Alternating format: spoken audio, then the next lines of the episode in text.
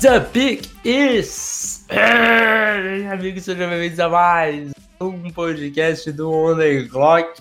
Eu sou o Felipe Vieira e ao som dos passarinhos do Castelo Ratimbom, estou aqui com Yudiri de Golades. Que som, que som é esse? Era esse, né? O passarinho, né? E esse aí, bicho. É, bicho. Você acha que eu não lembro, é? Claro que eu lembro. Então, estamos aqui para um ano novo, meu amigo Felipe Vieira. Feliz ano novo para você, para todos os nossos queridos ouvintes e amigos. Então, eu tô aqui na praia com uma cervejinha, tal, ainda aproveitando meus últimos dias de férias e estamos aqui gravando esse podcast maravilhoso, né? Exatamente. Não por isso, talvez vocês sintam uma diferença na, na qualidade do áudio. Teremos participação dos, dos passarinhos, que eu tentarei tirar na, na edição, mas enfim. Alguma Mas- coisa vai passar. Mas a natureza, ela é bela. Deixa as pessoas aproveitarem a natureza. É, pra elas ficarem ouvindo pássaro no, no fone delas. Lembrando que esses pássaros são pássaros que estão na rua, não são pássaros presos, nada, tá? Não, não se preocupe. Davis, nós temos tanta coisa pra falar que nós vamos Eu abreviar tenho- muita coisa. Eu tenho tanto pra lhe Falando falar, mas com palavras. Não, com palavras eu sei dizer. O que, que você quer falar primeiro? Diga pra mim. Eu quero falar sobre as reviews. Temos uma review nova. Manda bala. Então, o Matheus Andrioli mandou o seguinte: o melhor podcast do mundo. O, o On The Clock é sem dúvida o melhor podcast que trata sobre futebol americano no país. Em termos, termos de draft, é o que eu mais gosto no mundo. É a prova que dá para fazer conteúdo de qualidade em português, sem ficar apenas traduzindo o que vem de fora. Parabéns pelo trabalho, sou fã de vocês. Pô, valeu, cara. Valeu, meu querido Matheus. Obrigado. É, isso, é uma, isso é uma coisa que a gente sempre prezou desde o início, né? Jamais alguém vai ver a gente copiando alguma coisa, traduzindo. Claro que existem coisas que coincidem com o que se diz lá fora, mas jamais é, a gente deixou nossas opiniões de lado porque alguém lá fora, a gente não tem esse complexo de vira-lata. Acho que hoje, com tanta informação, a gente não precisa mais ter esse complexo. Não precisa nascer em, em um outro solo para entender sobre o esporte. Exatamente. Vamos aos comentários, então? Vamos, vamos. Temos alguns comentários, né? Um, dois, três, quatro, quatro comentários grandes. Vamos lá. Leonardo Carneiro, eh, Davis e Felipe como torcedor dos Bills, desde a época das, das transmissões da Band. Eu lembro das transmissões da Band. Não assistia naquela época ainda, mas lembro. Ô, Estou louco, ligado. O, o Leonardo Carneiro, ele poderia ser torcedor dos Rams, né? Sim. Olha, nossa, Felipe. Parabéns, hein? Você começou muito bem o ano novo. Parabéns, hein? Obrigado, obrigado. Estou ligado na. Depois você fez uma piadinha do Bocelli ontem também, que olha. Estou ligado na classe de wide receiver do próximo draft. Vocês concordam com a lista do Valtinho Walter Football? Bom, primeiro que se é do Walter a gente já não concorda. É, Então já, já, já começa por aí. Mas a ordem do Walter é Jerry Judy, Lavisca Chino Jr., CeeDee Lamb, Jalen Gregory, Antônio Gandy Gold. É, Não, a nossa ordem é diferente. O primeiro é o CeeDee Lamb. É isso que dá pra dizer no momento. Que dificilmente não será o CeeDee Lamb o primeiro. É, Jerry é Judy é o segundo? Hum, talvez. Talvez. Talvez. Talvez. Lavisca Mas o- Chino é muito bom. O Lavis Casino deve estar no top 5. O Anthony Gandy Golden provavelmente não estará. É, e o Jalen Rager vai ficar ali na beiradinha, talvez 5, 6, 7 por ali. Qual desses vocês acreditam que sobrará para os Bills na primeira rodada? É, se possível, somente sobre cada um deles rapidinho. Aí vai ficar muito apertado para a gente falar de cada um. Mas eu acho que assim, no range onde os Bills vão escolher, que já é playoffs e tal, um time que foi para os playoffs, eu acho que fica aí entre Chenot e Jalen Rager, o, o Gildy e o Sid Lamb, eu acho que acabam ficando um pouquinho fora. É, eu acho que o, que o, o, o Sid Lamb, ele vai ter mais amor, assim, pela NFL, eu acho. pacote mais completo, né? É mais completo, tem menos, menos dúvidas. Isso. Sobre o Lamb. O Jury tá rolando aquele famoso boato de retenção completa de Nick Saban. E, tá forte, hein? E tá forte, bicho. Eu não sei se o Jury vem. Imagino que venha, porque, né, cara, se ele voltar, quem que vem, na verdade, né? É. Mas já, o, o Leaderwood já voltou, né? O, o mas é. a gente fala daqui a pouco. Isso. Então, sobrar, eu acho que, que o, o Judy, se ele fosse sobrar, ele volta, sabe?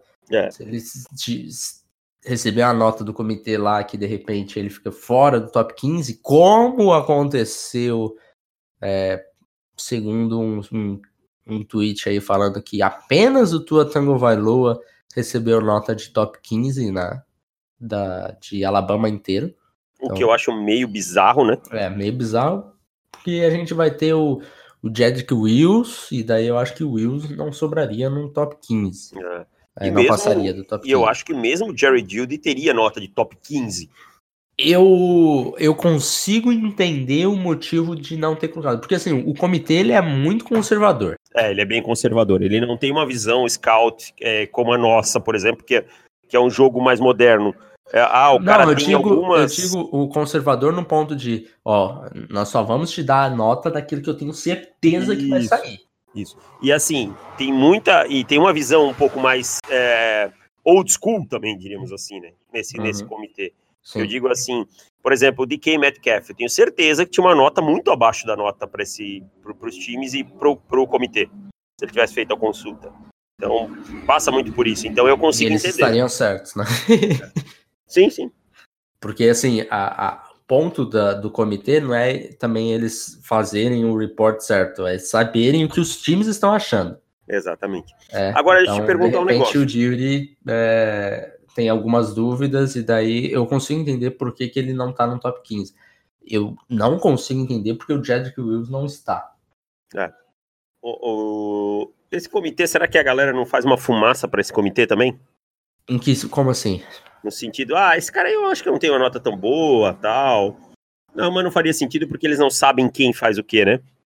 É, eu acho que não. Eu acho que o, comitê, assim, pelo menos em saber onde que ele. onde que os jogadores vão sair, eles estão estão muito dentro. Porque eles devem ter bastante contato com os GMs e tudo mais. É e daí. Porque precisa ter essa, essa troca para eles passarem uma informação útil para os jogadores, né? Exatamente. Então acho que acho que é bem bem preciso assim. Agora, se isso foi verdade, a gente não sabe, né? Porque de todos os jogadores de Alabama, só um tem nota de top 15, quando a gente imaginava que talvez quatro jogadores de Alabama saíssem dentro do top 15 há um mês atrás, eu não sei, velho, se, se isso é verdade. Eu acho muito difícil um cara como o Jedrick Wills não ter uma nota de top 15. Assim. Exato. Muito exato. difícil. Quem vê o tape do Jedrick Wills com um pouco de atenção consegue notar que ele provavelmente compete. Não acho que com o Andrew Thomas, acho que o Andrew Thomas está um passo na frente. Até por questões físicas e tal. Mas não vejo o Jedrick Wills numa página muito diferente da do Tristan Wirfs, por exemplo. Uhum. Então, dois jogadores que estão numa página próxima hoje. Então, acho que é, é, mais ou menos por aí. E o mesmo Leonardo, Felipe acertou em cheio no Singletary.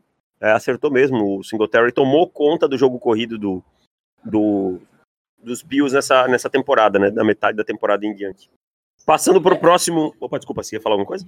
Não, o Singletary é aquilo que, que a gente. Ele é um cara que a gente tem que tomar é, bem como exemplo para ponto do, do Combine, né? O que levar em consideração do Combine, o que é, não levar tanto, porque ele tinha um tempo muito bom, o Combine dele foi péssimo, e para muita gente matou ele, né?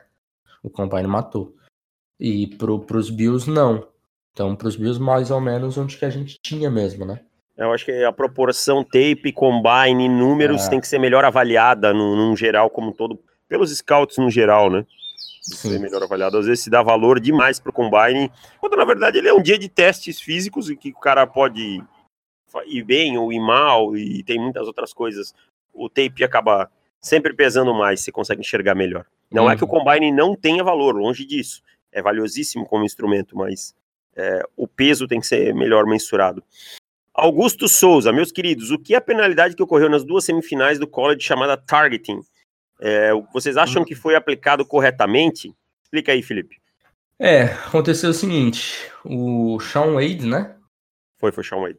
É, foi numa blitz no, no Trevor Lawrence, fez o sec, só que nessa blitz ele de fato encostou o capacete dele no capacete do Trevor Lawrence.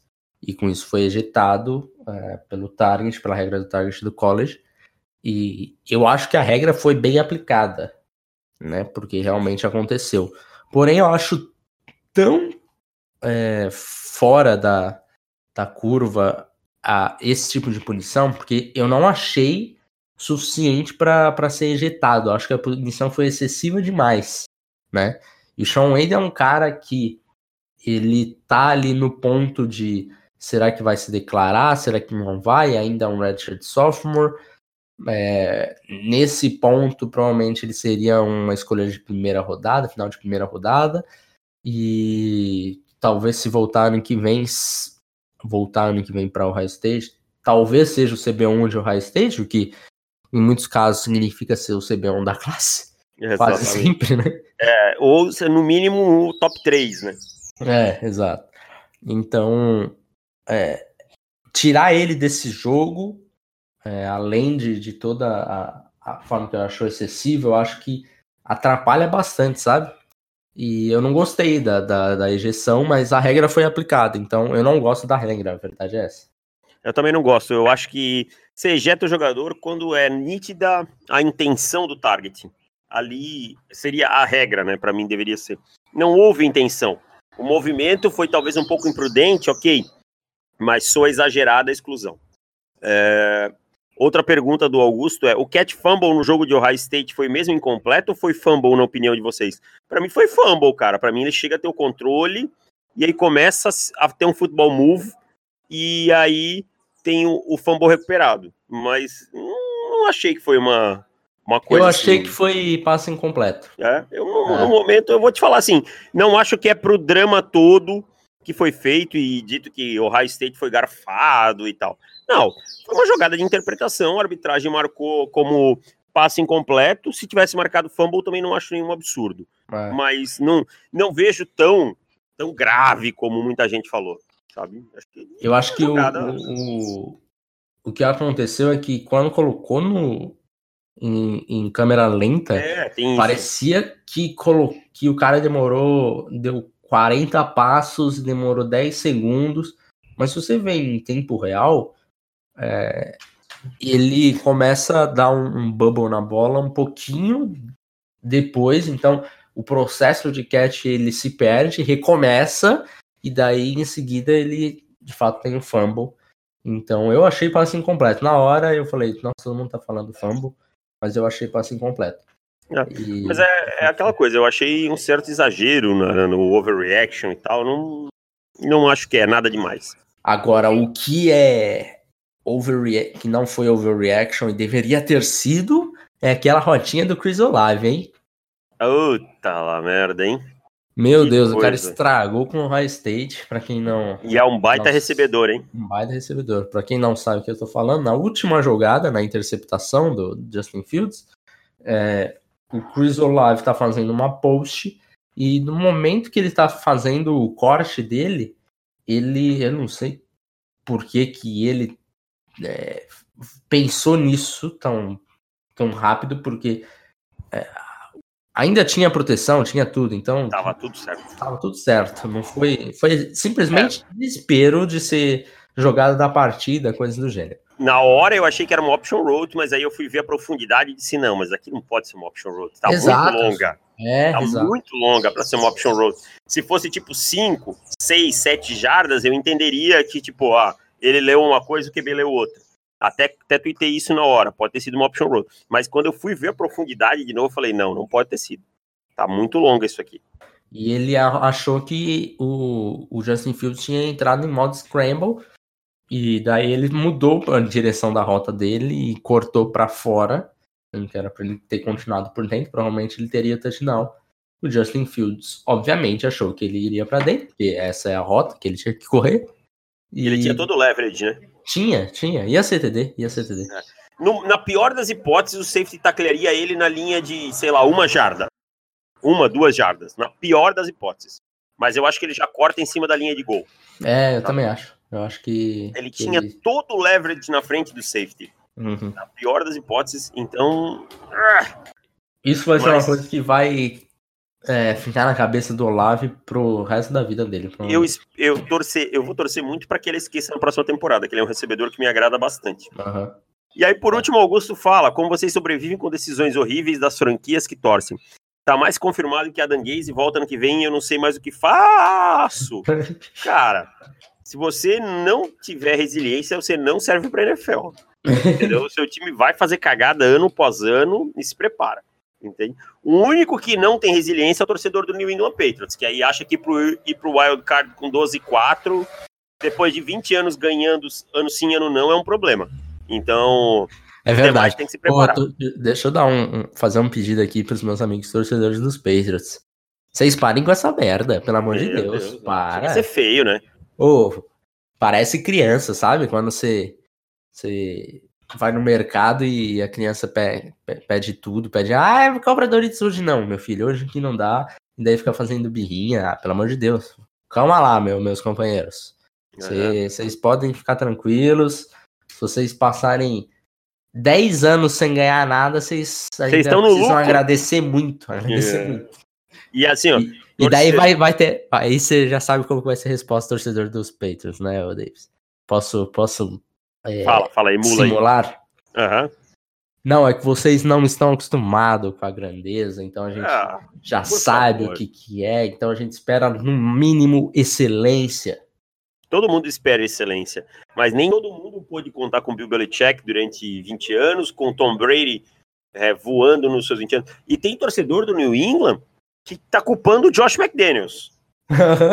Cara, o Josh McDaniels não é milagreiro. Ele não tem uma coisa assim que ele vai chegar lá, passar um pozinho no braço do Tom Brady e dizer lança mais forte que 25 jardas, porque o Tom Brady não tá conseguindo lançar mais que 25. Uhum. Né? Tá fazendo força para isso. Então, assim, o menor dos culpados é o Josh McDaniels. Então por que, que ninguém culpa o Tom Brady entre os torcedores do New England? Tem que ter gratidão? Tem que ter, mas se é pra culpar, então culpe quem não tá jogando bem. É. Então parem de choradeira.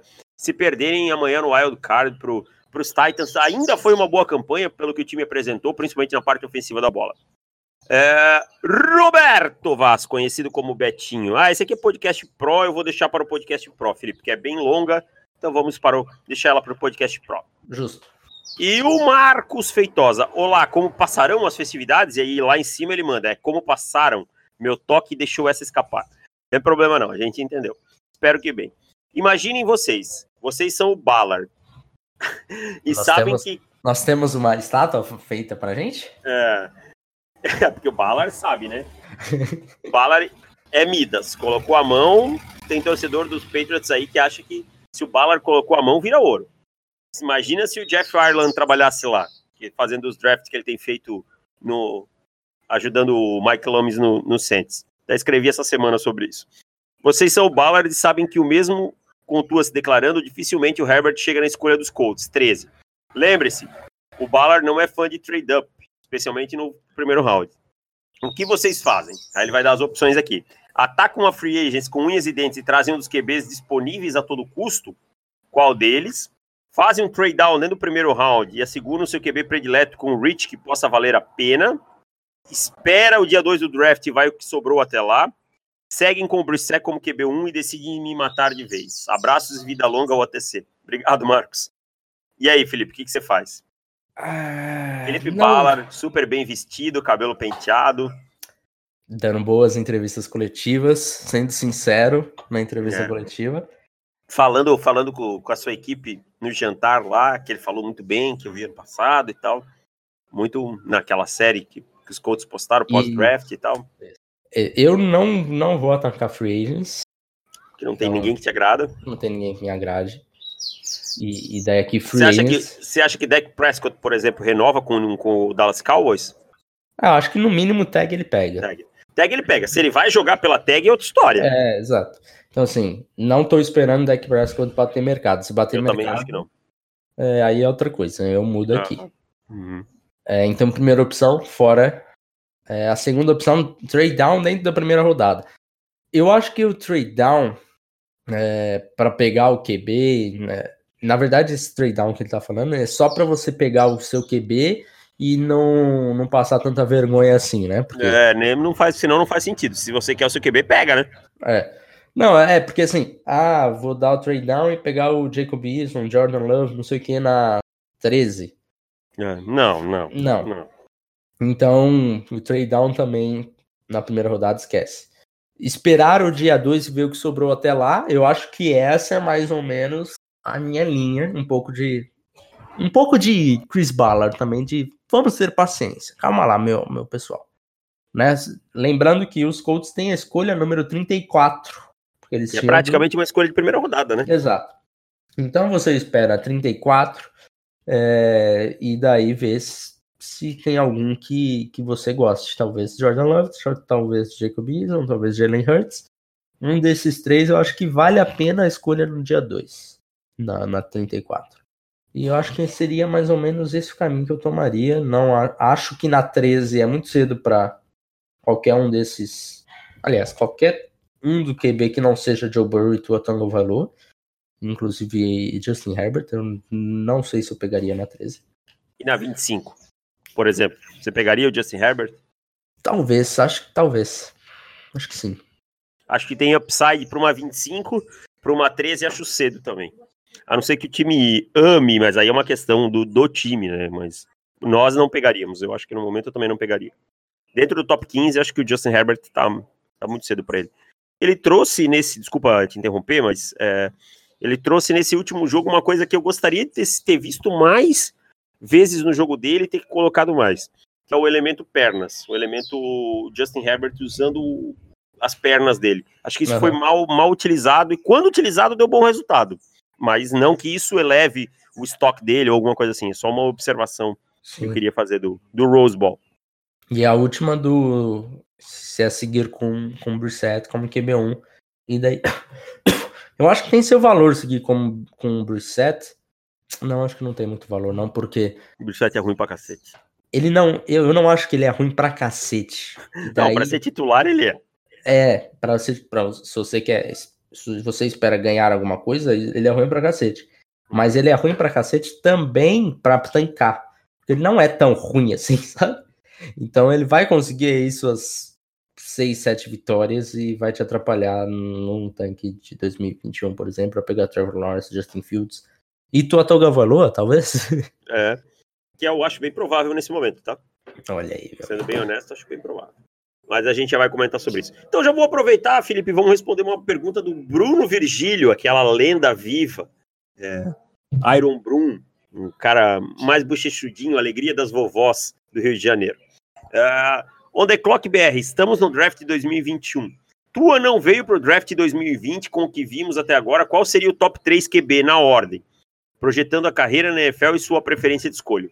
Considerando Trevor Fields e Tua no draft. Faça sua escolha aí, faça sua ordem. A minha preferência, Eu provavelmente. sei que seria- você tem um amor bem grande pelo Tua Tagovailoa.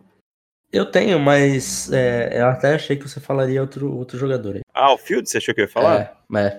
A minha preferência seria Justin Fields, Trevor Lawrence e Tua Tagovailoa, Nessa ordem? nessa ordem. Não, pra mim seria seria Trevor Lawrence, é, Justin Fields e Tua Tagovailoa. Trevor Lawrence pra mim fica um, fica um passinho na frente, mas também não vejo absurdo nenhum Justin Fields. Eu acho que é uma pergunta que hoje, cara, olhando pelos três, teto, possibilidade na carreira na NFL, eu não consigo dar uma resposta que eu diga assim, não, a tua resposta é errada, sabe? Porque é Aham. muito de uma preferência pessoal de cada um. Porque são três caras que projetando eu não consigo. Claro, tudo pode dar errado, nenhum prospecto nunca é certeza de nada, isso é uma coisa que a gente sempre frisa. Mas é, são três caras que, se eu olho hoje, eu vejo caras com possibilidade de ter uma carreira muito boa na NFL. Pelo, pelas habilidades, por tudo que tem. Então não vejo assim uma resposta que eu possa dizer, não, resposta tal é errada. É diferente, Daí- por exemplo, se tivesse um Jacob Eason nessa conversa e o cara dissesse, ah, o Eason é o um. Aí eu ia dizer, pô, aí tem. Desculpa, aí tá errado, mas nesses três eu não consigo ver erro, não. E daí a gente vai ter a, a famosa frase de a próxima classe de quarterback parece ser especial. Ah, sempre. E agora, e agora tá rolando uma coisa muito legal nas redes sociais, que é o amor por Jordan Amor, ao amor por Jordan Love. As pessoas agora invocaram e depois que descobriram que Chris Ballard, esse Midas, gosta de Jordan Love, todo mundo acha que o Jordan Love em um a dois anos estará pronto para, para jogar na NFL e, e tratam isso quase como uma certeza. É, peguem um QB veterano e deixem Jordan Love um a dois anos que ele estará pronto para jogar. Gente, a transição não é assim. O Jordan Love vem lá de Utah State. Ele teve uma temporada ruim, essa é a verdade. Ele tem, ele tem potencial, mas nada, nada, nada te garante que o Jordan Love vai estar pronto para daqui a um ano ser titular. Se ele cair num time que ele precisa entrar hoje, na quarta partida da temporada, para mim ele tá lascado. Então, assim, menos, menos amor, calma, um pouquinho mais de pé no freio, não é bem assim. Tem outros QBs aí, até tem até um QB na frente dele, tirando o Burrow e o Herbert, que não tá sendo tão falado. E outra coisa que eu acho que é bem relevante pro Love ele começou a temporada com um estoque melhor do que está agora. Exatamente. Como o Herbert. Ele... Exato. É... E ele teve uma temporada de 2019 melhor, muito melhor do que 2020. Então, não houve essa evolução. Não, 18 que 19, você quer dizer, né? É, isso, é. é eu estou em 2020. Uhum. é, ele, ele teve uma temporada em 18 melhor que 19. Então, não houve essa evolução, pelo contrário, houve uma regressão. Então, é preocupante, cara, porque assim, você precisa fazer uma entrevista é, muito bem encaminhada para entender direito o que aconteceu na temporada, por que, que é, ele teve tantos turnovers assim, não teve tantos touchdowns. Então, ele não foi lá um, um, um, um cara que produziu muito apesar das, das interceptações, né? Ele e é um assim, cara né? que teve quase que um para um de interceptação, quase um é, James Winston, né? O TD ratio dele foi horrível, né? É. E outra coisa, né, Felipe? Quem viu os tapes viu que muitas das interceptações foram falhas gritantes de leitura, de, de prudência, de muitas coisas. Então, o Jordan Love tá. Talvez a transição dele seja. Só a do Jalen Hurts talvez seja um pouco mais complicada que a dele. Pelo estilo de jogo do Hurts e tal. Por exemplo, se eu pegar o, o, Justin Herbert, ah, vamos dizer, ah, porque você gosta do Justin Herbert. Não é, eu tô batendo no Justin Herbert direto. Mas eu acho que a transição do Justin Herbert, se ele conseguir ter um bom coach staff, é muito mais suave que a transição de um Jordan Love, por exemplo. Sabe? É um quarterback que uhum. tem, tem uma situação melhor para ele. Então, tem que ter um pouquinho mais de cautela com esse tipo de coisa. Finish de comentários, Davis. Finish por hoje. E antes de falarmos brevemente sobre os jogos desse fim de semana, é, tivemos algumas escolhas já feitas dos jogadores de underclassmen. Se Under, eles. Ou vou... Quer fazer uma vinheta, Davis? Underclassmen! Underclassmen! tá bom. Parece uma série de super-herói que passa no SBT. Se fosse no SBT aí, aí ia traduzir Jerry Judy. É. Fosse no SBT ia traduzir o nome, tipo, dois homens e meio que passava no SBT. que horror SBT. Pelo amor de Deus. Ai, ai. Bom, então vou falar aqui dos principais nomes que se declararam já, Felipe, quem já falou que volta. Vou só nos principais, tá? Então temos aqui o Andrew Thomas, offensive tackle de Georgia, nome provavelmente top 5. E se você quiser falar alguma coisa, você me interrompe aí e fala dos caras, tá? Certo. O Ken Akers, running back de Florida State, um nome bem subestimado. Sid Lamb, wide receiver de Oklahoma, possivelmente é, o, o wide receiver 1 ou 2 dessa classe. O seu menino de Boise State, Curtis Weaver, um dos melhores edges da classe. Deixa eu ver quem mais aqui que, que são nomes bem interessantes. O Jacob Eason, é, quarterback de Washington, que é um nome aí para dia 2 que pode ser interessante. O Jalen Rigor, wide receiver de TCU. Jalen Johnson, cornerback de Utah. Jeffrey Okura, acho que o Jeffrey Okura vai ser lock cornerback 1, né? Só se. Ah, sem dúvida, cara, é... sem dúvida. Eu tô feliz que ele é... se declarou, porque eu ainda tenho esperanças é. com o Jeffrey Okuda. Qual é a pick dos Panthers? A 6? 7. 7? Ah, numa dessa faz um trade-upzinho também, né? Não tá tão longe, né? É, não sei se os Panthers estariam é, no momento para trade up. Então, tem tanta necessidade que eu acho que. É. Não sei. É. Ou pega é, o Okuda, ou o Thomas, ou o Irvis e. É. O Irvis que ainda não se declarou, por sinal, né? Não, o, ainda não. O, o, Jordan Love, QB de Utah State, que a gente já falou. O Justin Madubuik, de Texas A&M, jogador de interior de linha defensiva, que é um jogador que eu gosto bastante. O KJ Hamler, de Penn State, que tem sido tratado, o wide receiver, que tem sido tratado como um, um prospecto que tem sido pouco falado. Acho que eu você já viu uma coisa dele, né? KJ Hamler, eu acho que de todos que você falou até agora, talvez tenha sido o que tomou a decisão mais questionável, assim. Eu, vocês sabem que eu é, sempre que o cara se declara, eu acho que é uma boa decisão, porque vai ganhar dinheiro, nem que seja qualquer coisa, é melhor que não Não vai ficar trabalhando para NCAA boa aí de graça. Mas ele, eu acho que ele tinha um potencial de evoluir mais e ser uma escolha mais alta no ano que vem. Ele era, ele era Richard Sophomore ainda, né? Teria é. pelo menos mais dois anos aí para jogar se quisesse, mas acho que mais um aninho também cairia bem para ele em Penn State. A verdade é que em Penn State você cansa de jogar com QB ruim também, acho que às vezes passa por aí. Mas enfim. Mas daí também, né, já é, é. juvenil do mas rapaz. Também, mas também foi pra Penn State, já devia saber, é, né? Exato. Tava esperando o quê? Que, que ia jogar com quem? Exato. Ah, passo pelo, passando pelo Kenneth Murray, linebacker de Oklahoma, um jogador que eu gosto bastante. Lavisca Chenu Jr., wide receiver de Colorado, um jogador bem interessante. Um cara que cresceu muito no estoque, que é o, o Mac Beckton, offensive tackle de Louisville, e eu uhum. vi alguma coisa e realmente me agradou o que eu vi. Ele é brabo, bicho. É, ele, ele jogava de guard primeiro e passou para para ele... offensive tackle esse ano. É, ele gosta de dar um pancakezinho aí. É. Às vezes acho que a, ele até se empolga um pouquinho no pancake pode trabalhar melhor as mãos dele. E aí tem aí o Terrell Lewis Jr., oh, o Terrell Lewis, Ed de Alabama, e o Ietur Gross Matos, Ed de Penn State, Penn são os State. nomes mais famosos aí que saíram. E que voltaram, Felipe, o Alaric Jackson, offensive tackle de Iowa, e para mim é uma surpresa, eu esperava que esse cara fosse se declarar. O Alex Leaderwood, offensive tackle de Alabama, e eu vou deixar para você um take. Offensive tackle, com nota de primeira ou segunda rodada, voltando, o que, que pode significar? Cara, é, você me falou isso pelo, pelo WhatsApp. Ninguém volta para proteger Mac Jones. Exatamente. Faz todo ninguém, sentido. Ninguém Porque, tá nem aí pro Mac Jones, né? Essa que é a verdade. Exato. Então, a, a, a decisão tua será anunciada no dia 6, né? Que ele falou. Então, estamos a três dias daí, na, na segunda-feira, né? Exatamente. Segunda-feira. Então, depois dos playoffs, ele quer ter uma atençãozinha ali para ele e tal. Então, dia 6, é, não teremos Monday Night, mas é um, um, dia mais importante que qualquer Monday Night para a torcida dos Dolphins.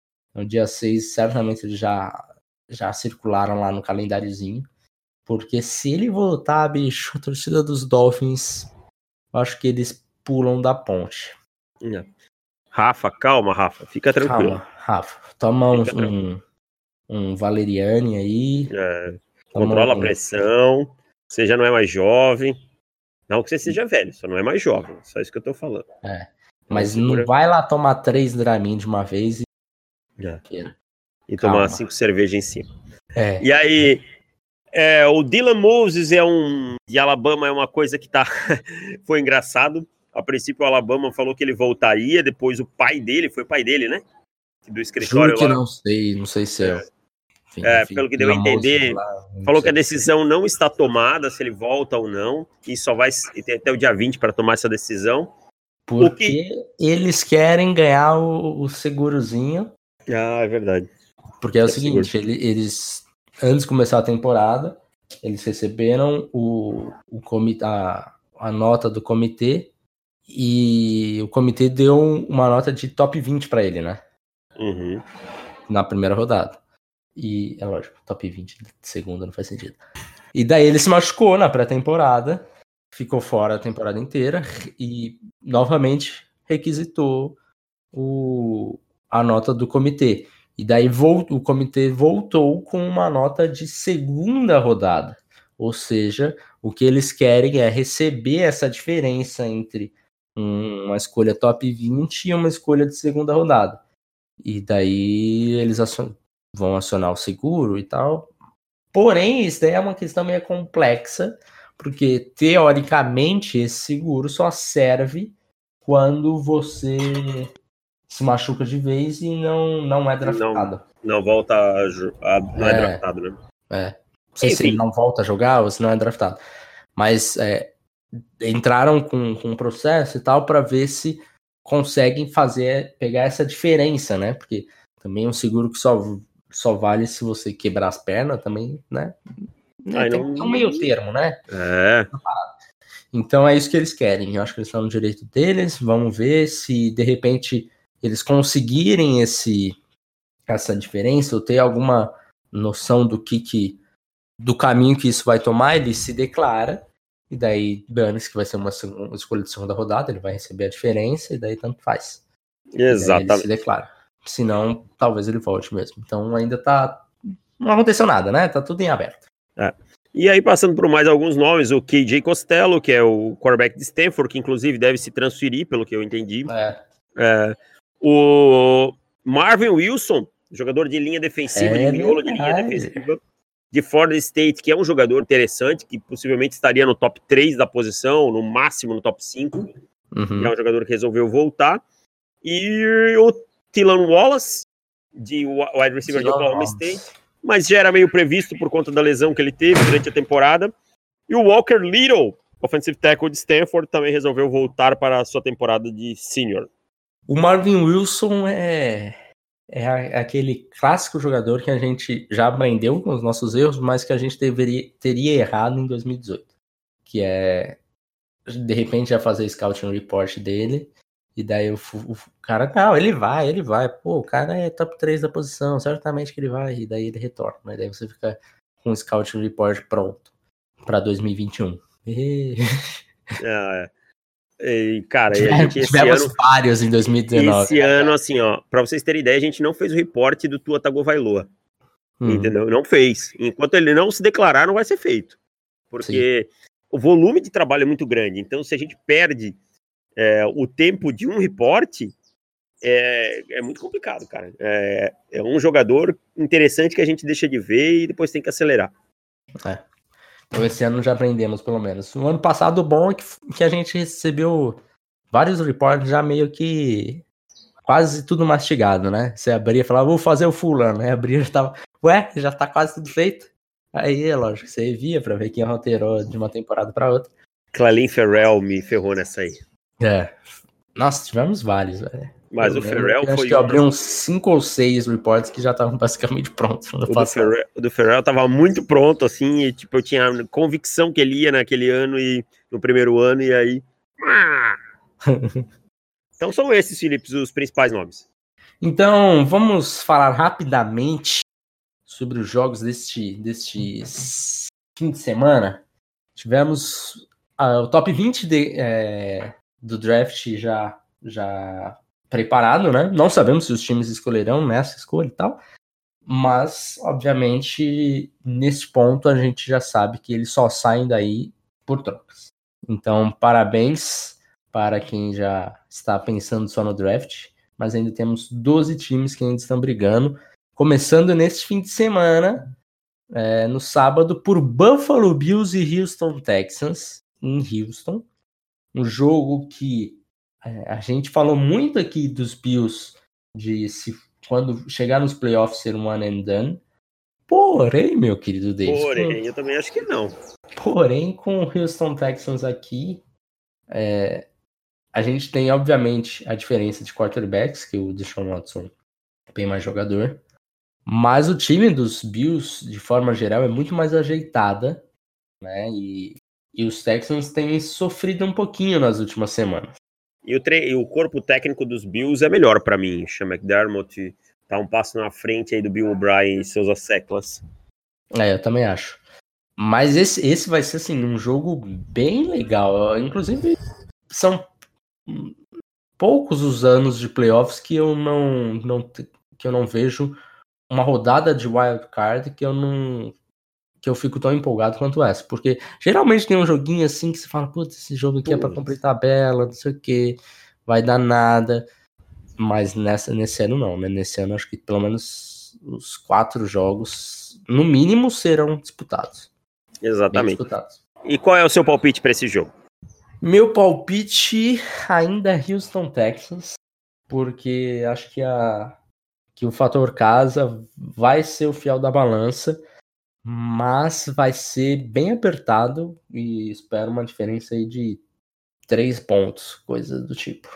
Eu vou com o Buffalo Bills nesse jogo. Acho que a defesa consegue manter o time no jogo por muito tempo, consegue é, dar campos curtos para o Josh Allen e eu vou com, com os Bills nesse, nesse jogo.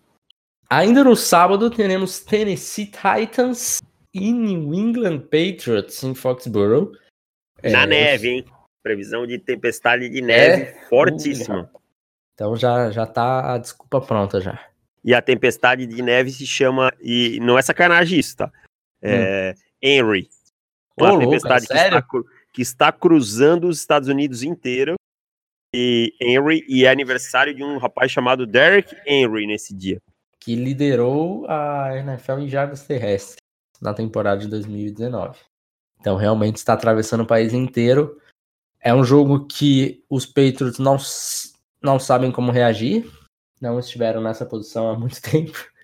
E tem até a tirinha do Draw Dave Play. Ah, é esse o nome do site? Draw Acho Dave que é. Play? Acho que é. Que o jogador. Vocês procuram, tirinha, não vou explicar tirinha, né? Mas enfim, procurem que é muito legal. Cara, é, vai, é bizarro, né? Porque os Patriots é, é uma situação que, para eles, é o completo fracasso estar aqui dentro do Wild Card. Jogando em casa, Seed 3. Jogando em casa, Seed 3. Completo fracasso para a torcida.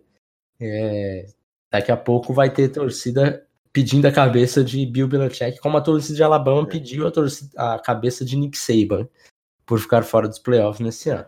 Sabe quando é que um, um torcedor de Alabama vai conseguir tirar o Nick Saban ou algum time vai tirar o Nick Saban por causa de uma semana, de um ano ruim? Nunca. É, esquece, amigão. Manda, manda em Alabama. Alguém falou, ah, e o Saban na NFL?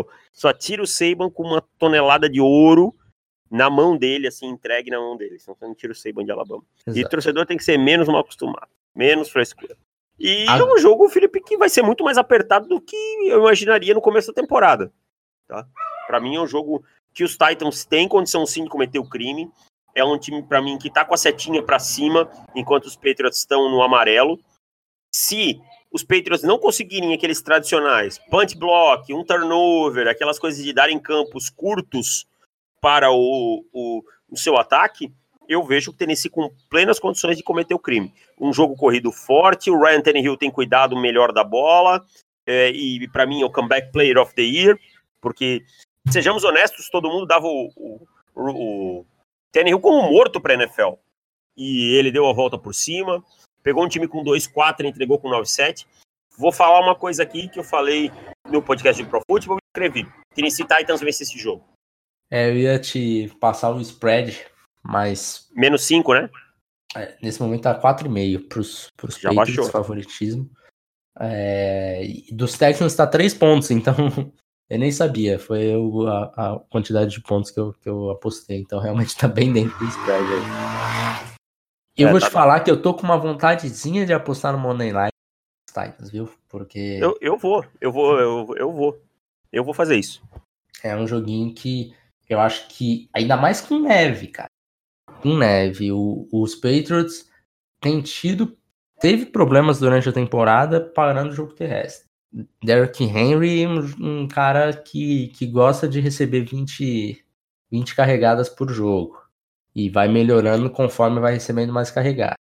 Vai cansando, vai batendo no, na defesa e ele vai ficando firme e forte. É.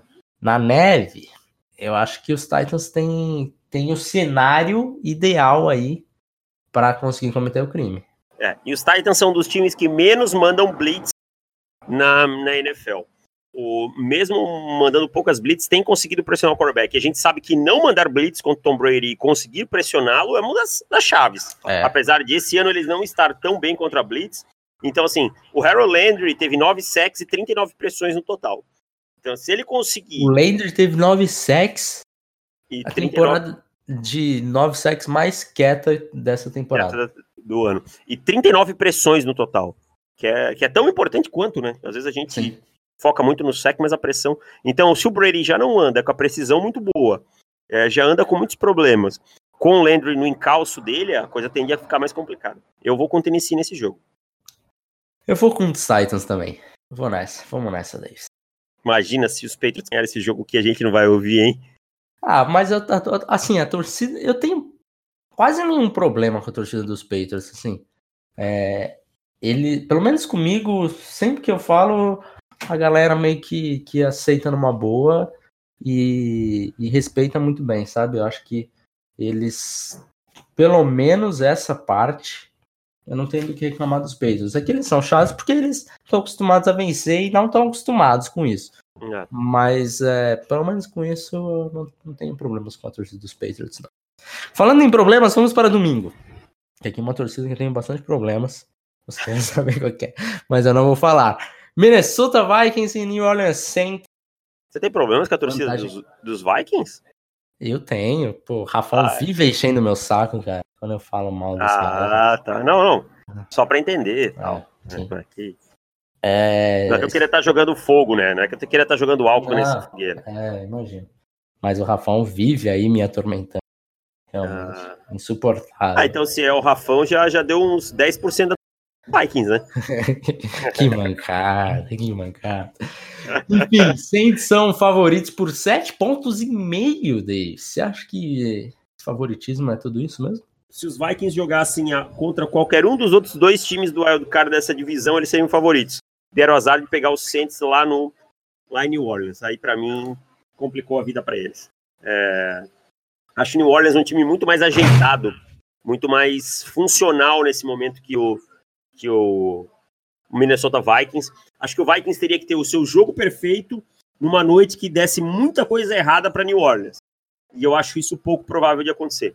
Acho que o New Orleans sai com uma vitória. Acho que é o jogo com que eu vejo mais disparidade nesse, nesse wild card. É, é o jogo que tem maior, maior diferença de spread. Mas eu não sei se é tudo isso, não, de spread, para falar a verdade. Eu, não, eu até achei um pouco exagerado o sete e pouco tal, mas eu vejo eu vejo o Santos controlando melhor esse jogo. Eu acho que os Vikings têm a possibilidade de controlar esse jogo. É, não, não acho que seja a coisa mais fácil de acontecer. Mas com a gente tem que lembrar que os Vikings passam muito por Dalvin Cook e ele volta saudável. Então a, a gente está é... com a imagem dos Vikings das duas últimas semanas. Mas quão saudável está Dalvin Cook também também uma pergunta que é importante, né? Será que realmente está saudável e tal? Passa por aí. Mesmo assim, mesmo com o Dalvin Cook saudável, eu acho que a, a defesa do Saints é, é o suficiente para pelo menos limitar o jogo aéreo. E, e, eu acho que o ataque do Saints é um ataque bem eficiente nesse ponto para garantir esse jogo. E aí, e aí tem a vingança do Minnesota, do, do milagre de Minnesota, tem muitas outras coisas. Eu vou com o Saints até com uma certa tranquilidade nesse jogo. Próxima partida, Seattle Seahawks em Filadélfia contra os Eagles. Esse jogo é o que está mais apertado nas apostas. Vantagem apenas de um ponto e meio para os Seahawks. Não confio em nenhum dos dois times, para falar a verdade. Também não. Eu acho que esse jogo vai ser disputado até a última bola e quem tiver a última bola. E aí eu vou com o Seattle Seahawks por um fator. Como eu tenho um empate muito grande, eu gosto do, do Carson Wentz acho ele um bom quarterback, mas acho que o Russell Wilson é aquele cara que nos playoffs pode fazer coisas é, mais espetaculares. Então eu vou com o Seattle Seahawks, resumindo por isso. Mas é um jogo totalmente aberto, um jogo que a presença do Miles Sanders é importante para Filadélfia. Se ele não jogar, a coisa vai complicar bastante, porque ele tem sido uma arma, tanto correndo quanto recebendo, importante. Então, dois times que eu não confio, que são muito disfuncionais. Então eu vou com Seattle mas por uma leve, leve vantagem. Vou com os Eagles, porque eu acho que Doug Peterson tá um patinho na frente. do, do Pete Carroll nessa temporada e nas últimas três temporadas, provavelmente. Ah, eu, aí eu concordo com você. Então acho que se, se você ficou pelo QB, eu vou pelo coaching staff. E aí eu acho que o, o jogo do, do Seahawks vai acabar meio que dando uma minguada, porque eles não vão conseguir aproveitar as grandes falhas dos, da que é a secundária, Seahawks, né? Que é a secundária. Imagina se não tem que eles Russell não vão Wilson. é, não que eles não vão conseguir aproveitar, eles não vão aproveitar o máximo que deveriam. Como deveria ser a- a- o alvo do É. jogo deles, né? Exato. Você tem Russell Wilson, você tem DK Metcalf, você tem Tyler Lockett, e aí você vai entregar a bola pro running back. Pro Marshall Lynch ainda. É. ah, se bem que o Marshall Lynch correu bem menos até que o Travis Homer, né? No jogo. Sim. Mas, enfim, é, não, não é o plano de jogo ideal. É, não é. Então, fechamos por aqui os palpites. Lembrando que, Davis, Hum, os palpites agora não têm ma- mais validade, né? São palpites exclusivamente só para ilustrativos. ilustrativos, exatamente, para matar a sede de palpites dos nossos ouvintes. Porque Felipe Vieira é o grande campeão dos palpites da temporada 2019, chegando ao bicampeonato deles. Cara, eu tive uma rodada 14 ou 15 ali que me ferrou de um jeito, cara. É, deu tudo errado ali. plays. E ali a, a paçoca desandou. E jogos assim que meu time tava ganhando e entregou no final. Mas fazer o quê? Faz parte. Então, com isso, eu sinceramente achei que você teria que castigo, é, mas você disse que nós combinamos um- uma caixa de cerveja. Então, vou Exatamente. confiar na sua palavra e fico aguardando aí, então, a, a caixa de cerveja batendo aqui na minha porta. Beleza. Quando eu for a, a São Paulo, você receberá. Até lá a gente já vai esquecer essa bagagem. Não, não. Quando eu for a Jaraguá. Davis. Pode ser. Ótimo. Olha aí. Então é isso, meu querido Davis. Um abraço, curta os playoffs, sábado e domingo. Dias maravilhosos para vocês acompanhar esses belos jogos que nós teremos nesse fim de semana. É isso aí, Felipe. Valeu. Um Vamos curtir os playoffs e até mais. Tchau. Tchau. Dá um beijo nas crianças, Davis. Valeu. Tchau. Fechou? Fechou.